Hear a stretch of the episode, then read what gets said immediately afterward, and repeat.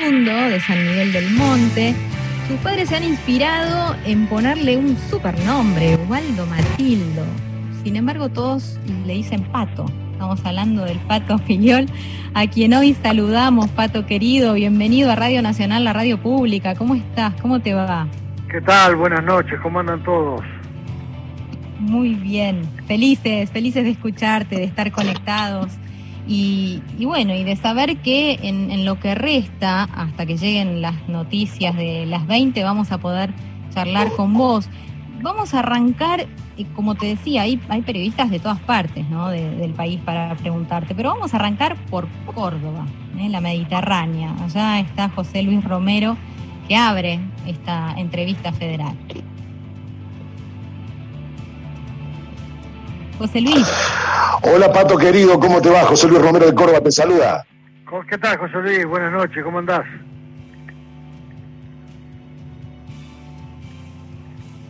José Luis, te has muteado, ¿no? Es forma parte de esta nueva realidad que nos toca vivir, esto de mutearse. Ahí sí. A través del Zoom. Ahí está, ahora sí, José, te escucha. Perfecto, gracias, gracias Emiliana.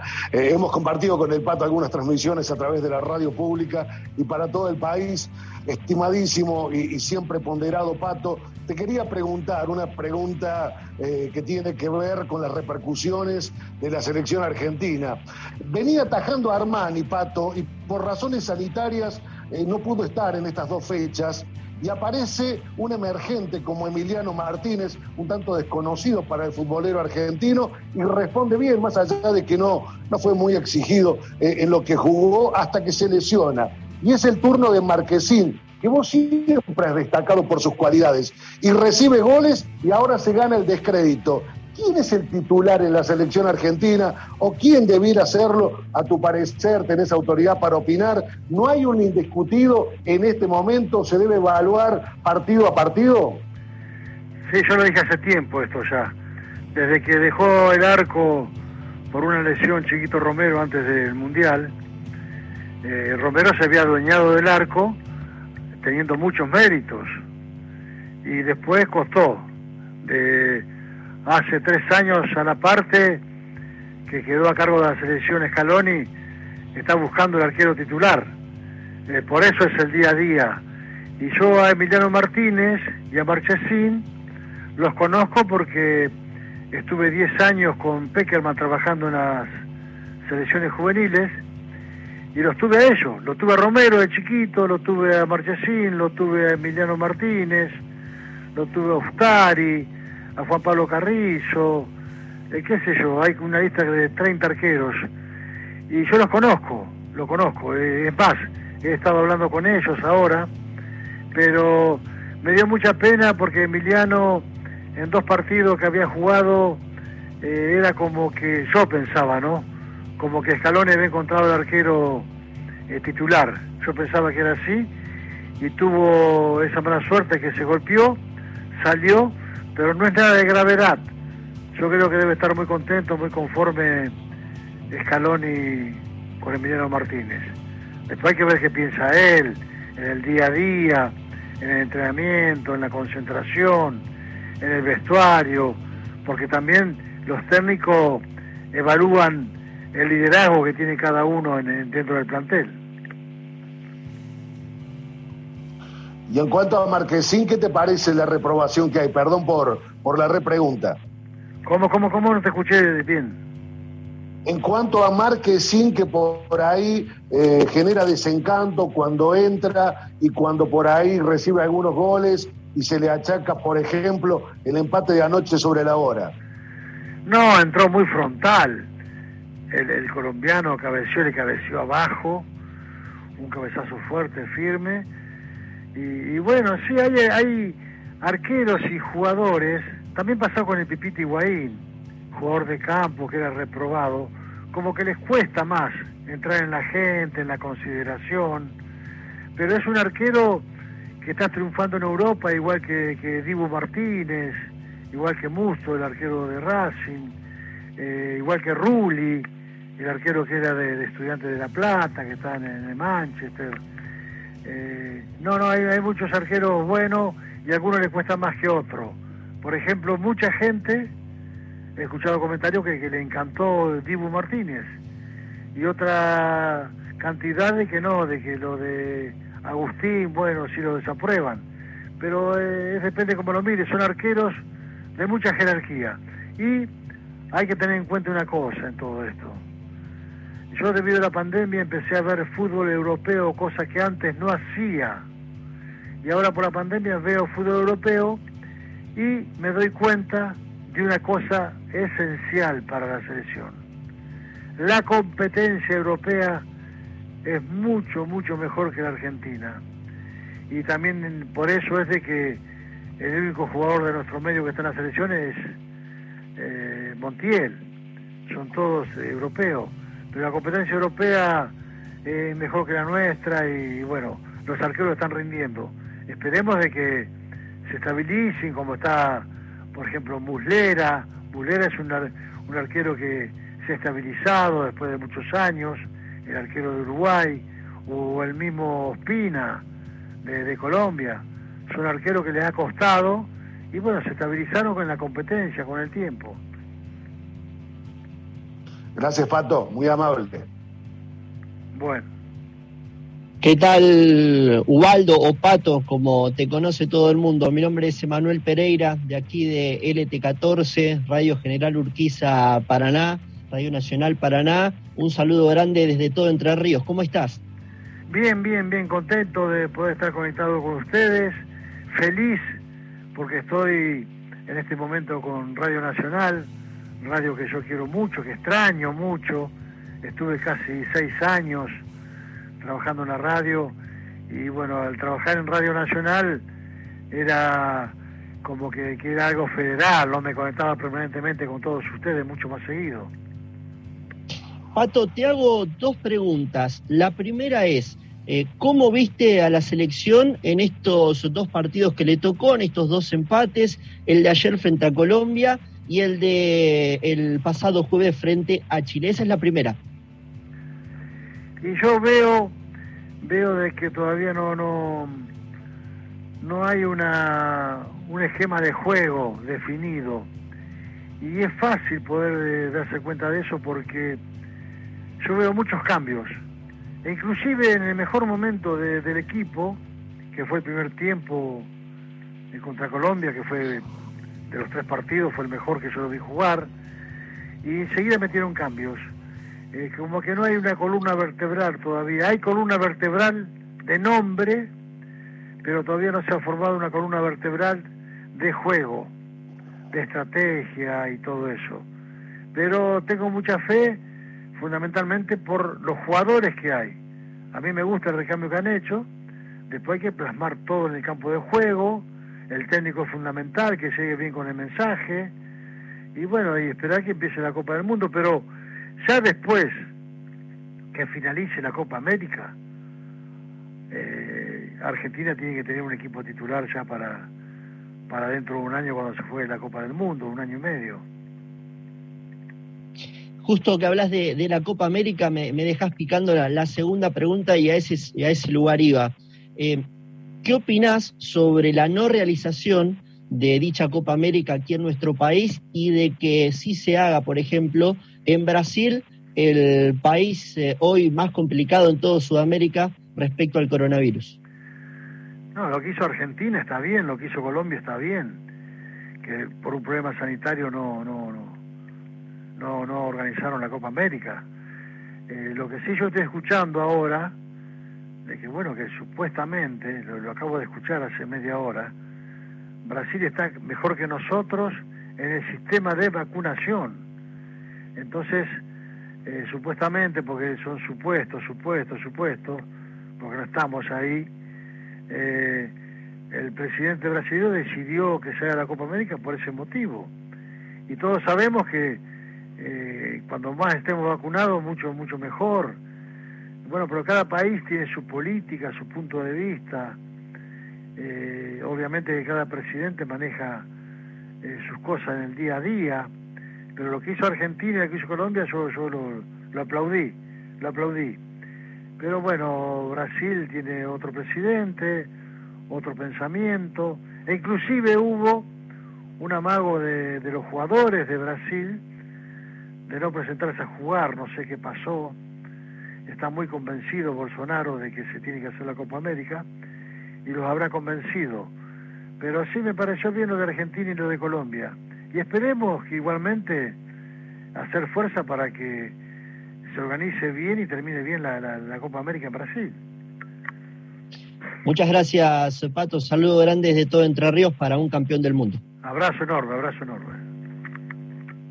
Pato, ¿cómo estás? Eh, Ailín Torres de LRA 30 Bariloche, un gusto hablar con alguien que sabe lo que pesa la Copa del Mundo primero y principal. Eh, te cuento que por aquí hoy estuvo nevando, eh, aquí en Bariloche cayó nieve por la zona sur de la ciudad. Eh, preguntarte y volver casi a, la pregunta inicial de José Luis de Córdoba, el arco de, de la selección hoy por hoy, como que cuesta por ahí encontrar, cuesta encontrarle, mejor dicho, una continuidad al arco, un arquero fijo, porque la verdad que nos acostumbramos a que por años eh, sepamos quién iba a estar con la 1 en la espalda. Eh, y por ahí nos casi que nos sorprendimos con la aparición del Dibu Martínez, pero vos eh, mencionaste de haberlo seguido durante mucho tiempo y saber que reúne todas las cualidades para quedarse con, con el arco de la selección. Y Armani también entra en la pelea, quiero creer, ¿no?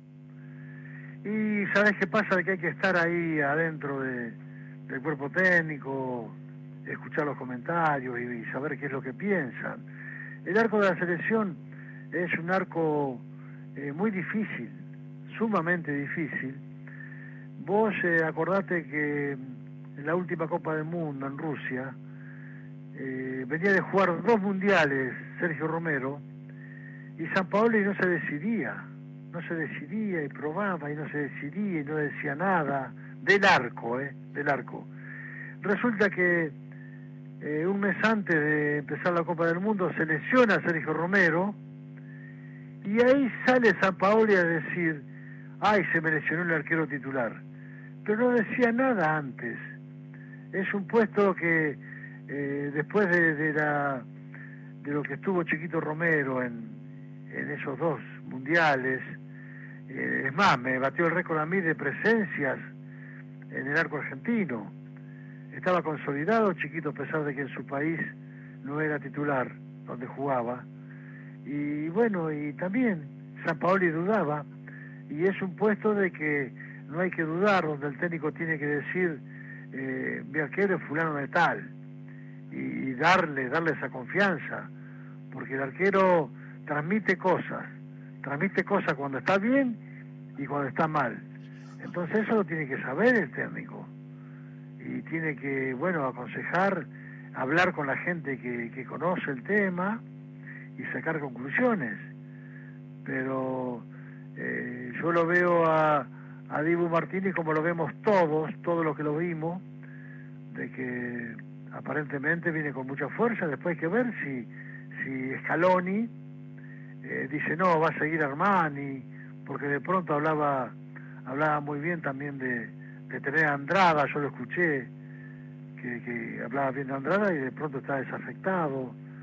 Así de que en ese puesto no, no le puede cerrar, le tiene que dar confianza y después espera que se consolide, como yo dije recién también. Ospina a través del tiempo se consolidó, es un arquerazo en la selección colombiana, o Muslera, Muslera también en Uruguay. Es un puesto muy difícil para mí, vuelvo a reiterarlo después de tantas veces que lo he hecho, es el puesto más importante de, un equipo. Ahí nace la columna vertebral, obviamente. Sin duda. Pato, muchísimas gracias y un abrazo enorme desde aquí del sur de Argentina. Un abrazo enorme, abrazo del alma y ahora que está nevando, abrazo de palo a palo. Grande. Nos vamos a ir a Mendoza ahora. Allá está Fabián Galdi para preguntarte. ¿Qué tal, Pato? Te habla Fabián Galdi, Radio Nacional Mendoza. Un gusto estar con un campeón del mundo, además de tantos colegas. Bien federal esta entrevista y así debe ser. Entonces, quería retrotraerte, Pato, a una situación que me resultó evocativa de un momento en el cual vos tuviste mucho que ver, que fue en el Mundial 2006 en Alemania, en aquel partido, nada menos en el Olímpico de Berlín, frente al equipo local, cuando se lesiona el Pato Abondancieri. ¿Y a qué vamos a muy bien, eh. levantar, levantar la voz o dar más retorno que no estoy... Me hablas del Mundial de Alemania, creo, 2006. Exacto, exacto. Ahí estás escuchando mejor, Patito. Sí, sí, levantar la voz, sí. Perfecto. Entonces, se me viene ese recuerdo de cuando selecciona el Pato Abondancieri y hay que buscar un reemplazo, estaba Leo Franco. Entonces, quería consultarte, como los cambios de arquero son imprevistos, en cambio los de jugador de campo probablemente no, ¿qué es lo que se le dice a alguien que tiene que entrar en momentos claves de un partido a ocupar el arco de un equipo, ¿sí? Y prácticamente sin acondicionamiento físico que no sea el que traía previamente del entrenamiento último anterior. Y decir, se le puede decir poco porque tiene que entrar, hay poco tiempo, hay que entrar en una Copa del Mundo a disputarla. Lo que sí se puede hacer es trabajar antes de que llegue ese momento, eh, tener que trabajar de primer nivel. Mira, yo, yo estaba trabajando con el Pato Bonacier y me acuerdo, y empezamos en enero de 2006 a trabajar en el Seiza, personalmente con él, y el Pato Bondancieri me dijo, uy, qué contento, qué alegría, Pato, dice, las cosas que puedo aprender de usted ahora. Le digo, no, no, no, Roberto, no, no, no. Eh, hay poco tiempo para la Copa del Mundo, que se juega dentro de cinco meses, y yo voy a tratar, y vos también me tenés que ayudar, a enriquecer lo que vos tenés. Yo no puedo ponerte a enseñar cosas nuevas, porque se nos viene la Copa del Mundo encima. Vos por algo estás acá. Entonces vamos a tratar de enriquecer lo tuyo. Entonces hay, muchas veces hay que abreviar, abreviar, no hablar tanto, y, que el chico o el arquero esté convencido de lo que vos le decís. Y, el Pato Bonacieri me entendió. Me dijo, uy, qué bueno, Pato, bueno, trabajamos sobre lo que él podía rendir, mejorar lo que él estaba haciendo. Después, una vez que entra a la cancha, es como el boxeador, ¿viste? Le sacan el banquito y, queda solo ahí con el rival.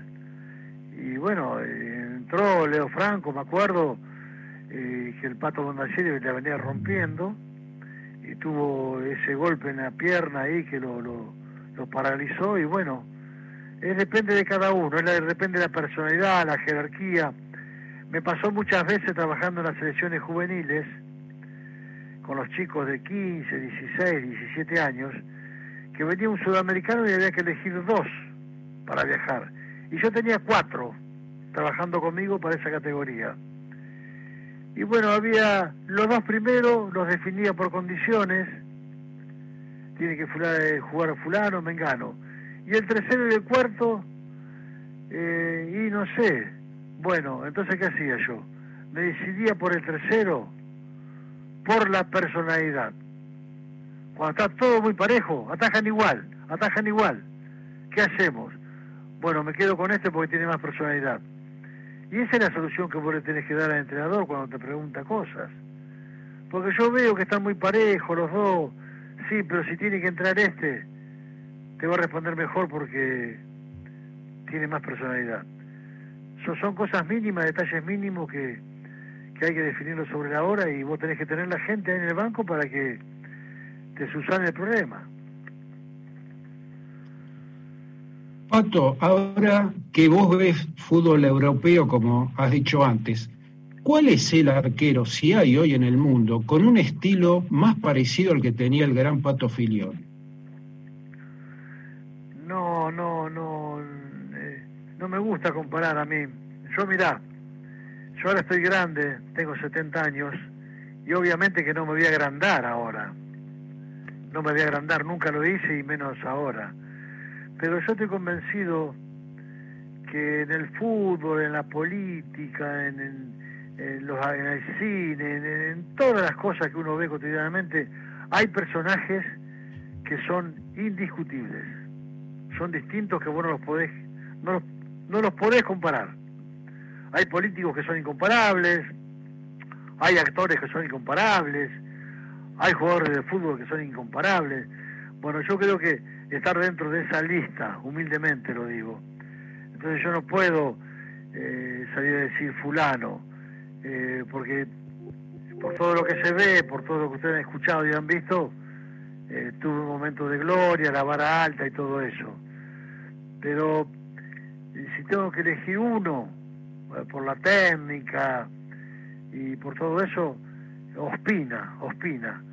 No, no, no, no me gustan los arqueros alemanes, los, arqueros. Ospina yo creo que ese estilo es un, eh, es un arquero que eh, transmite confianza, cuando tiene que aparecer aparece, y, bueno, y salva situaciones. Eh, por ahí Ospina, sí, pero obviamente que ha cambiado todo, ¿no? Hay mucha diferencia en la preparación, en la competencia, de hace 42 años cuando yo jugué la Copa del Mundo a, la actualidad, ¿no? Pero Ospina, por ahí elijo a él, sí. Bueno, ahí te, agradece. Yo lo puedo ver a, a, Fabián Galdi de Mendoza a través de la pantallita porque estamos conectados vía Zoom, nos vemos las caras. Te agradece con un pulgar hacia arriba y ya mismo nos vamos a, viajar a Esquel, Pato, porque allá está Carlos. está nevando, está nevando ahí. Eh, ¿Cómo estás, Pato? Un gusto grande. Eh, el Chavo Ortiz de, Radio Nacional Esquel. Eh, sin lugar a dudas, estamos ante la presencia de uno de los mejores arqueros de, la Argentina. Yo diría que ha sido el mejor arquero, el Pato Filiol. 20 Hola. obviamente Enrique Hola. Este, sí, eh, quería consultarte dentro de estos 20 años eh, que, estuviste precisamente en el fútbol en la primera división. ¿Podemos decir que el año 77 en River ha sido tu mejor año y eso te catapultó precisamente para estar en, eh, ya en el arco del Mundial del 78 y ganarle la, aquella pulseada que me parece que fue más un invento del periodismo de el Pato Filiolo el, o el Loco Gatti? Hay muchas cosas que se dijeron y no, era, verdad. Inclusive hoy se dice, Filiol jugó porque Gatti se rompió la rodilla, era mentira. Porque Gatti renuncia después que Menotti me convoca. Si hubiese renunciado antes, bueno, sí. Pero bueno, ya, ya, ya está. Yo que, mirá, yo llegué a River en el año 73, y, pero venía de hacer una campaña tremenda en Racing. Había estado dos años en Racing y, bueno, y después en, River mantuve el nivel. Yo creo que eh, ocupé el lugar que ocupé y ocupo dentro de, las preferencias de los arqueros porque eh, fui un arquero que mantuve el nivel. Tuve partidos malos, flojos, obviamente, porque no existe el arquero perfecto. No existe el ser humano perfecto, porque va a existir el, el arquero perfecto? Pero eh, no me equivocaba tan seguido eso es lo que quiero decir. Entonces el nivel fue parejo eh, durante toda mi carrera deportiva y bueno, inclusive hasta el día que me despedí, ese 22 de diciembre del, año 90 en la cancha de River. Eh, pero mi, momento de gloria, obviamente, eh, homenajeando a nuestra bandera, fue la Copa del Mundo del 78. Bien, igual yo quería también agregar algo que que, vos eh, comentabas, eh, me parece que venía en este orden, Filiol, eh, Pumpido, Islas, y me parece que después no tuvimos un arquero, a pesar de que vos decías Chiquito Romero, me parece que no hemos tenido un arquero de, suma confianza, que vos decís, bueno, nos pueden patear al arco y, no tenemos que estar rezando, ¿no? sí, tenemos, tenemos de todo, tenemos de todo, pero lo importante es que todo lo que vos nombrás han sido grandes referentes estuvo Roa también, referente de, algo argentino. Eh, bueno, pero hay que tratar de, acomodarse y darle toda la energía y tirarle la mejor buena onda a, los chicos que están ahora. Eh, porque todos miran para el arco, aunque para mí el problema del fútbol argentino no está en el arco. Eh, ya viene pasando eso hace rato, ¿no? no, no, no puede conseguir una nueva Copa del Mundo, que es sumamente difícil, y eso lo haces si jugás colectivamente al fútbol. Colectivamente hablando, obviamente, eh, estar parejo en todas las líneas, ser solidarios, Y todo eso también te lo da un poco la, el tiempo de concentración. El tiempo de concentración da, todo eso, así de que bueno, ahora cambiaron los tiempos, eh, los clubes, las grandes federaciones, eh, los torneos que hay en Europa hacen de que se vean cada vez menos los jugadores de selección. Argentina jugó eh, el primer partido, se juntaron después de seis meses, eh, que aparezcan los líderes dentro del campo de juego. Así que hay que, hay que tener paciencia porque Argentina todavía sigue sacando buenos arqueros. Te mando un fuerte abrazo, Pato. Gracias por el tiempo y ojalá vuelvas a Radio Nacional. ¿eh? Ay, no, no me hagas poner contento. Chao, gracias. Un abrazo. Gracias. Muy buenas, tardes, Pato. Soy Castillo de Nacional Formosa. Te saluda. ¿Cómo estás? ¿Cómo te va? Un gustazo. Primero que nada, es un placer poder tenerte en la radio pública. Y a mí me gustaría llevarte a tus inicios en el fútbol, saber, por ejemplo, a qué edad fue, cómo comenzaste a jugar de manera profesional, cómo fue ese debut, por qué elegiste el puesto de portero o arquero, como bien lo conocemos nosotros, y también tengo entendido que desde ahí nace el sobrenombre que hasta ahora tenés, el pato. Si puedes compartir esa importante etapa de tu vida, tus inicios con nosotros de una manera breve, nos encantaría poder recordar con vos. Sí, mira, yo, yo ahora me, me en San Miguel del Monte, estoy acá en mi ciudad natal. De acá salí a los 13 años, muy chiquitito, no conocía Capital Federal, era un paisanito, ahora soy un paisano por la edad. Pero bueno, y eh, yo acá en San Miguel del Monte jugaba en el Club San Miguel y los días sábados se jugaba la cuarta y la tercera. Y yo arrancaba jugando al arco en la cuarta división. Y terminaba el partido y enseguida empezaba la tercera y jugaba el número 5. ¿Por qué? Porque eso me lo había dado el potrero. Yo en el potrero jugaba de cualquier lugar, en cualquier puesto. Y en San Miguel hacía eso, cuarta arquero, tercera número 5. Cuando llegué a la prueba Quilmes, años 60 y, y, 3, años 63, llego a la prueba y el técnico me dice, ¿de qué juega pibe usted? Y yo le digo, de arquero de número 5. Y el tipo se recalentó, ¿viste? Me dice, ¿pero usted qué se cree? ¿Dónde se cree que está?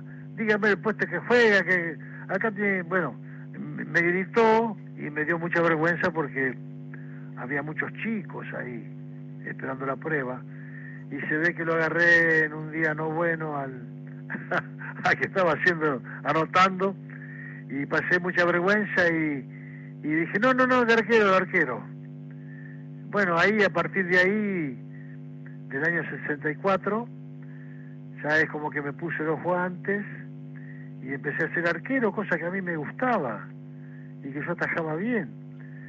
Pero bueno, eh, la convivencia permanente con el potrero que yo tenía acá en San Miguel del Monte desde muy chiquito, me hizo responderle eso al, Señor. Y ante el reto, bueno, decidí por el arco y ha pasado muchísimo tiempo, año 64 hablamos, y estoy contento de haber tomado esa decisión a pesar del reto. Y cuando llegué a Quilmes también, al primer entrenamiento, eh, estábamos con el técnico, yo era nuevito, el primer entrenamiento era. Y viene otro técnico y le dice al que estaba con nosotros, prestame un arquero que estoy haciendo fútbol y no me vino el arquero. No me vino el arquero y ya empieza el partido. Entonces el técnico que estaba con nosotros mira, y dice, este pibe nuevo, ¿no? Si vaya a atajar, dice, vaya a atajar allá con y salí corriendo para, para la otra cancha, que había fútbol. Y, bueno, me patean, atajo, y me gritan mis compañeros, pato, pato. Me pedían la pelota. Me decían pato. Yo dije, ¿qué pasa? Patean de vuelta, lo mismo. Y en la tercera pelota también, pato, pato, me la pedían. Y termina el partido, la práctica ahí. Y le digo a un compañero mío, ¿por qué me decís pato? ¿Por qué me decís todo pato, Dice, no, lo que pasa es que el arquero nuestro, que venimos de infantiles nosotros, me dice, hacía cuatro o cinco años que estaban desde chiquitos jugando ahí. Dice, es el Pato Iglesias. Y estamos acostumbrados con el Pato. Entramos, dice que no, no te conocemos y te empezamos a decir Pato. Bueno, ahí quedó el sobrenombre del Pato, un lindo animalito y me encariñé y bueno, me gusta que me digan Pato. buenísimo, buenísimo. Muchísimas gracias, Pato. Un abrazo virtual desde Formosa. Chao, chao, gracias, gracias. Otro para vos. Hola, Pato. Buenas noches. Jorge Javier Galleguillo de LRA 28 Radio Nacional La Rioja. Lindos recuerdos tenemos los riojanos porque usted vino en varias oportunidades, hace muchos años y hace poquito también jugando un partido de fútbol amistoso solidario en el Superdomo, tiene muchos amigos aquí en La Rioja. Así que bueno, muy contento de, estar con, usted, eh, Pato, escuchándolo. Y bueno, eh, la pregunta es eh, la siguiente. ¿Cómo ve este proceso de, de Scaloni? ¿Cómo ve este recambio del equipo de cara a todo lo que se viene? Y la, la, la, tiene difícil, Leonel, pero por algo por algo Chiqui Tapia y el Flaco Menotti se decidieron poner, por él. Obviamente que se decidieron porque los técnicos que fueron a buscar en ese momento no, no, no quisieron. El Cholo Simeone, Marcelo Gallardo, el otro chico que está en el país Saint Germain también. Buscaron técnicos del LIP y no quisieron agarrar la selección, no sé el motivo, ni tampoco lo critico porque cada uno tiene su motivo. Pero bueno, debido a que no quiso agarrar eh, la selección argentina, eh, es doloroso eso, para mí es doloroso, es decirle que no a la selección. Eh, se tuvieron que decidir por Scaloni, que era un técnico que había llegado con San Paoli, conocía más o menos la interna ahí del plantel. Y bueno, es un recambio, para mi entender, es un recambio generacional muy bueno en la selección nacional y ahora lo tienen que acompañar los resultados. Eh, no sé, no, no, yo no le conozco una experiencia anterior a Leonel eh, como técnico, pero él debe saber que está manejando una Ferrari y la Ferrari no es para cualquiera, así de que todos los días él debe dar seguramente lo mejor, lo mejor que tiene en conocimiento y todo. Y yo lo que veo ahora es que hace mucho, muchos cambios y no, no puede encontrar el equipo.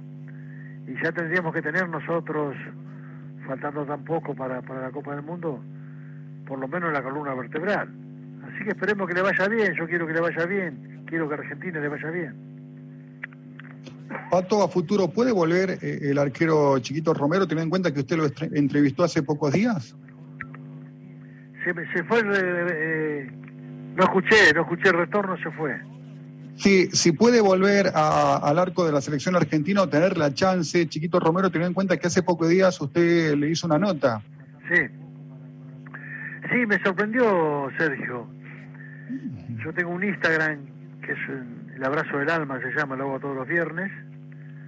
Y este viernes lo hago con Oscar Ustari, Ustari también arquero ahí de América, que está trabajando en México me sorprendió porque me dijo, sí, vuelvo, vuelvo al fútbol, vuelvo, tengo posibilidades de un equipo inglés, tengo una posibilidad de un equipo italiano y de uno español. Y voy a agarrar una de las tres opciones, voy a agarrar porque quiero volver a jugar, a tener de continuidad, porque quiero volver a la selección. Y me dijo algo que me sorprendió, y yo no, no sé por qué no me han convocado. Es como que quiere revancha, chiquito, así de que bueno, eso está bien, está bien. Yo creo que lo perjudicó con el tiempo el hecho de no tener continuidad en el, equipo que él estaba. Pero condiciones tiene, chiquito. Ojalá que elija el equipo que elija y que le vaya bien y que, bueno, a través de sus actuaciones que convenza al técnico.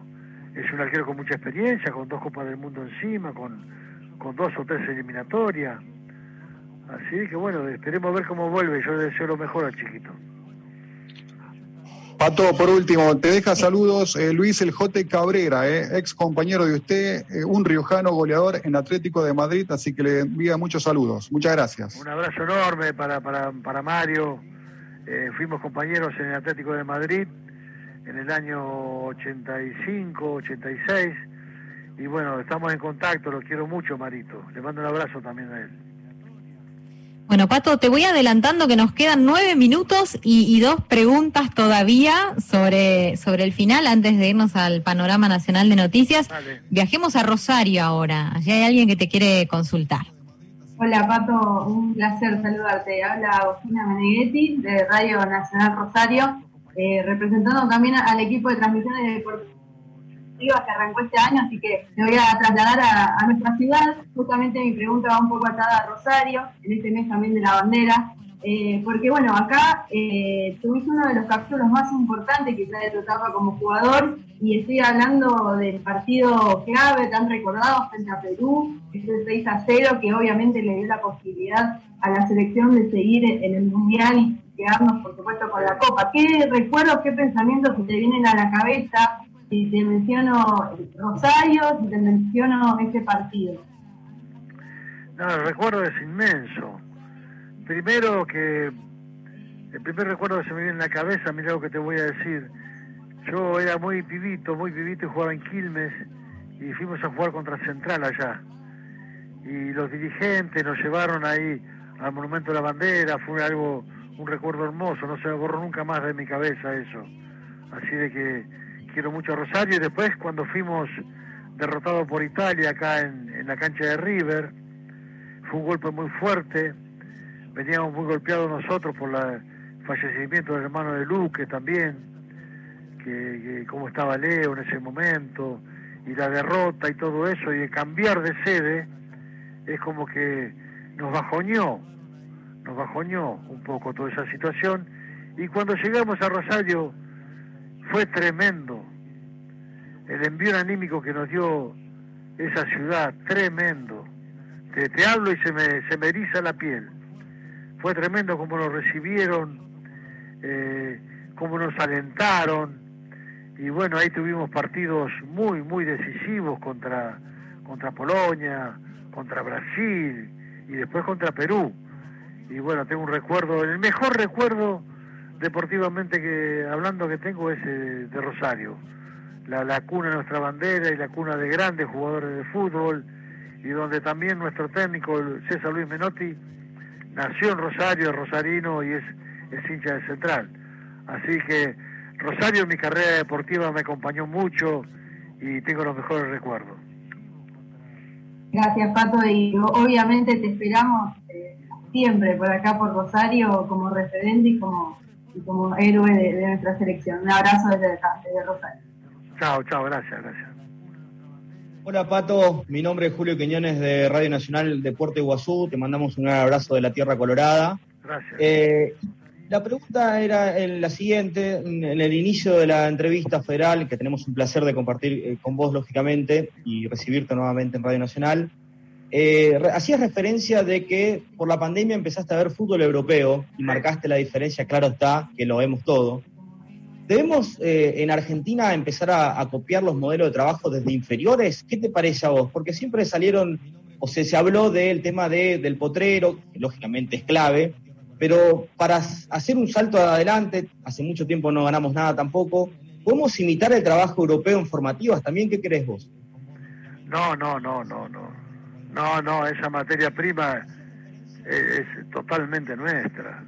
Es gracias al potrero de nuestro país y a los formadores que tenemos en el fútbol infanto juvenil y fútbol amateur, es de que aparecen jugadores que están apareciendo. Eso es lo que compra el fútbol europeo. Los millonarios del fútbol europeo compran esa materia prima. El potrero argentino es una materia única dentro del fútbol mundial.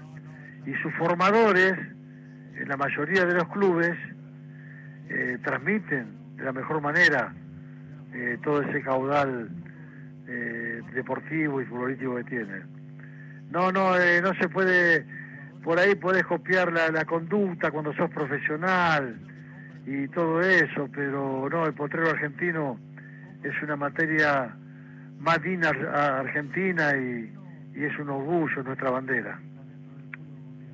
Pato, te agradecemos la nota con la radio pública, te esperamos por Puerto Iguazú, por las cataratas, cuando se pueda, lógicamente, estamos esperándote como siempre. Dale, gracias. Bueno, Pato, estamos llegando casi al, cierre de esta charla que anduvo recorriendo todo el país, distintos puntos. Fíjate que arrancamos en Córdoba, terminamos en Iguazú, pero también anduvimos por La Rioja, Formosa, Rosario, Bariloche, Paraná, Esquel, Mendoza, bueno, y probablemente me quede alguna por ahí dando vueltas. Solamente para, para cerrar este encuentro, alguna reflexión que quieras darnos en estos últimos minutos, sobre todo ya que hablabas de los potreros y, de todo el, buen material que hay entre los pibes, ¿no? Que, se, que se forman hoy y que te tienen de ídolo, como emblema, como héroe de, la selección. ¿Algunas palabras tal vez para ellos que estén escuchando en distintos puntos del país? Sí, sí, vos sabés que trabajando, yo estoy trabajando en el fútbol amateur de River y hay una cosa que la gente tiene que saber. Eh, la mayoría de, los entrenadores han pasado por el club, son jugadores que han triunfado en el fútbol. Y, y volcamos nuestras mejores enseñanzas. Y seguimos, a pesar de la experiencia y del recorrido que hemos tenido del fútbol y de la vida, seguimos aprendiendo con los chicos. Aprendemos con los chicos y le damos eh, nuestra mejor formación, nuestro mejor cariño, nuestro mejor consejo, como si cada chico fuera nuestro hijo. Y eso es eh, una cosa que nos ayuda mucho, porque en River, por ejemplo, tenemos asistente social, departamento de psicología, nutricionista, tenemos las mejores pensiones y todo eso. Y el chico sufre mucho el desarraigo. El chico y los padres también. Los padres cuando el chico se va sufren mucho también. Y nosotros no tenemos otra manera de recibir ese chico y darle la mejor formación tratándole, tratándolo de esa manera, con ese cariño. Eh, el año pasado tuve, no hace dos años, antes de la pandemia, aprendí una cosa. Tenía un chico de Córdoba, un arquero, y yo lo quería fichar, fui, hice una prueba, lo quería fichar, y bueno, eh, la mamá no quería, la mamá no quería. Entonces le digo, pero señora, yo le hice la prueba, usted estaba en la prueba, yo lo vi. Eh, no, no, no, dice, pero mi hijo no, no. Eh, porque usted, dice, como técnico, el día de mañana dice, mi hijo no anda bien y usted me lo va a dejar libre. Y yo me perdí de vivir con él dos o tres años y después usted me lo puede dejar libre si no anda bien. Me, me dijo eso la mujer. Qué fuerte. tenía otros valores para ella, la familia. Y yo dije, señora, la respeto y la felicito, pero quiero que entienda que yo hablé con su hijo y usted tiene que saber que él quiere venir a River. Eh, no es que yo le estoy poniendo un robot en la cabeza y nada por el estilo eh, usted pregúntele, él quiere venir a River. Sí, pero usted me lo va a dejar libre y yo voy a perder tres años de, mi vida sin tener a mi hijo conmigo. Bueno, fue una experiencia maravillosa, ¿no? Pero hay que estar preparado también para poder ejercer ese cargo en, en clubes tan importantes, ¿no? Sin duda, sin duda. Bueno, un placer con esa anécdota. Nos quedamos, acaba de sonar el top de las 20 agradecidísimos, Pato, Ubaldo, Filiol, por, por, esta, por esta charla. Quedan abiertas las puertas de la radio para vos por siempre. Bueno, te agradezco mucho, te agradezco mucho, les mando un abrazo del alma a todos. Tengo un recuerdo imborrable de Radio Nacional. Era Ubaldo Matildo Filiol, el pato, un héroe de la selección, un campeón, un campeón pasó por la radio pública. Nosotros nos despedimos hasta la próxima entrevista federal. Le agradecemos a Alejandro Salles, a Leandro Rojas y a Laura Giga sobre todo esta conexión. Hasta la próxima. Nos quedamos con el panorama nacional de noticias. Gracias, compañeros.